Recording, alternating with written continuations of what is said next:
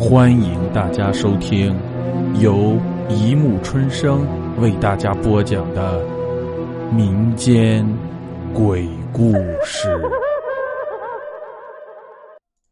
第十二集《蓝光诅咒》。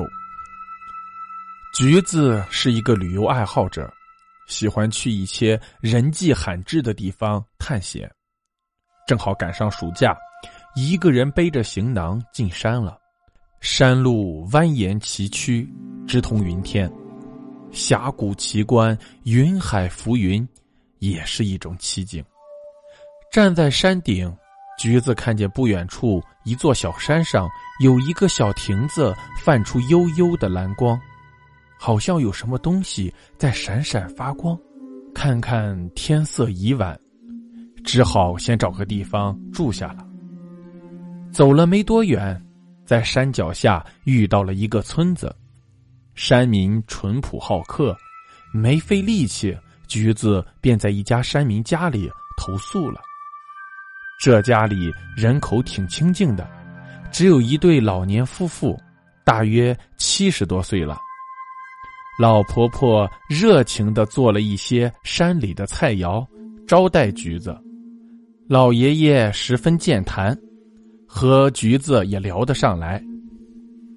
老爷爷，这里的风景太美了，尤其是不远的一座小山的凉亭，闪闪的发着蓝光，太好看了呀！什么？你看见一座小山上的凉亭闪着蓝光？原本淳朴的笑容顿时僵住了。有什么不对吗？橘子看到这一对老夫妇脸色突然变得有些惊恐的，屋子里顿时鸦雀无声，好像时间被凝固了一样。老爷爷将杯中的酒一饮而尽。老太婆，今天是不是六月三号？是呀，六月三号，该来的还是会来呀。老婆婆轻轻的叹息着。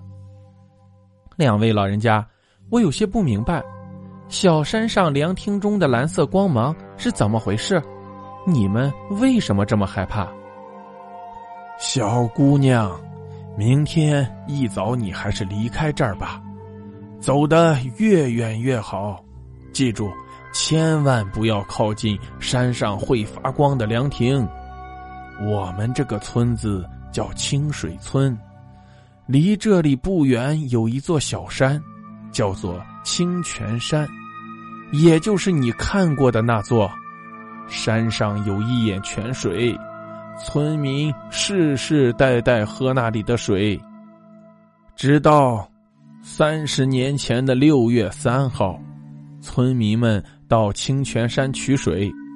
无意间在山上的一个山洞里发现了一个墓葬，当时的村民挺好奇的，于是就想打开棺木看看有没有什么值钱的东西。几个人将棺木拖到了凉亭里，将棺木打开了，只见棺材里躺着一个奇装异服的女人，身上泛发着蓝色的光芒。尸骨保存的还相当完好，几个人也顾不得害怕，将棺木里的陪葬品一抢而光。然而，就在当晚，天色突变，凌厉的闪电一次次将夜空撕裂。就在凉亭的上空，蓝色的光芒久久不愿散去。哎呀，下了一场大暴雨。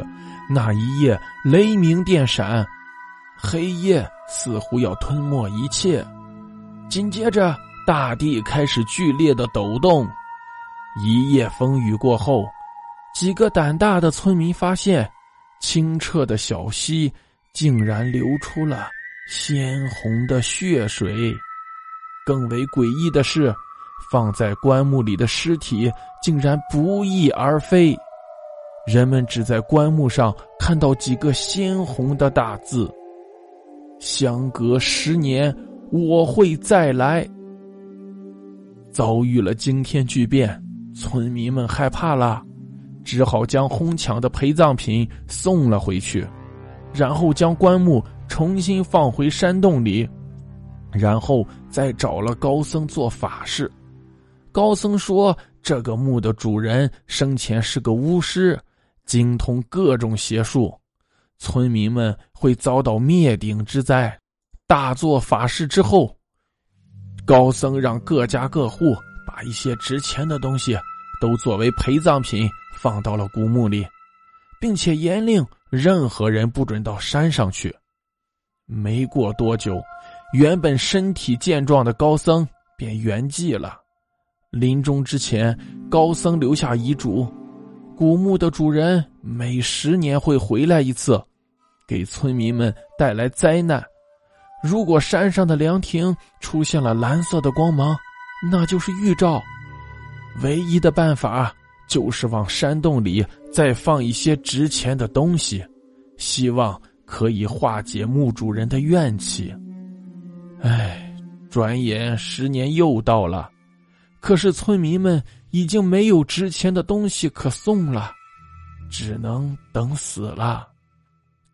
听到这里。橘子微微的点了点头，说道：“这样吧，老爷爷，我行李里面还有些值钱的古董，明天我去山上送东西，换取你们的平安，也感谢今晚您二位的款待之情。”第二天一早，在山民的陪伴下，橘子上了清泉山，村民们又是烧纸钱，又是烧高香，一副虔诚的样子。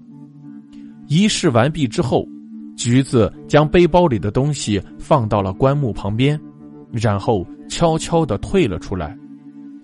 转眼到了午夜时分，一个诡异的身影转进了山洞，向着棺木旁边的财物走了过去。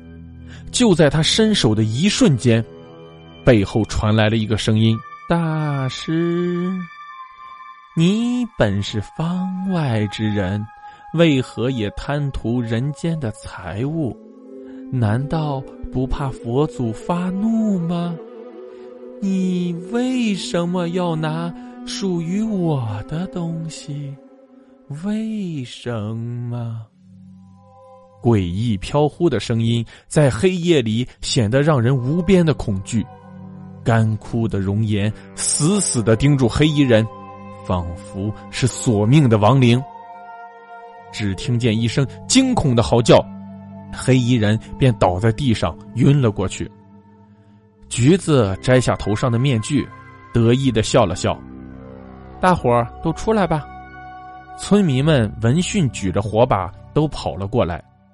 原来上山的当晚，橘子就觉得事有蹊跷，于是和村民商议要解开其中的谜团。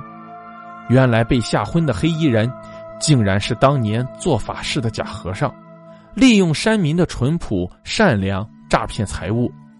其实所谓的蓝色光芒、流血的溪流，还有消失的神秘尸体，只是这个假和尚故意制造的假象。他只不过利用了人们对诅咒的恐惧心理而已。好了，故事播讲完了。欢迎大家评论、转发、关注，谢谢收听。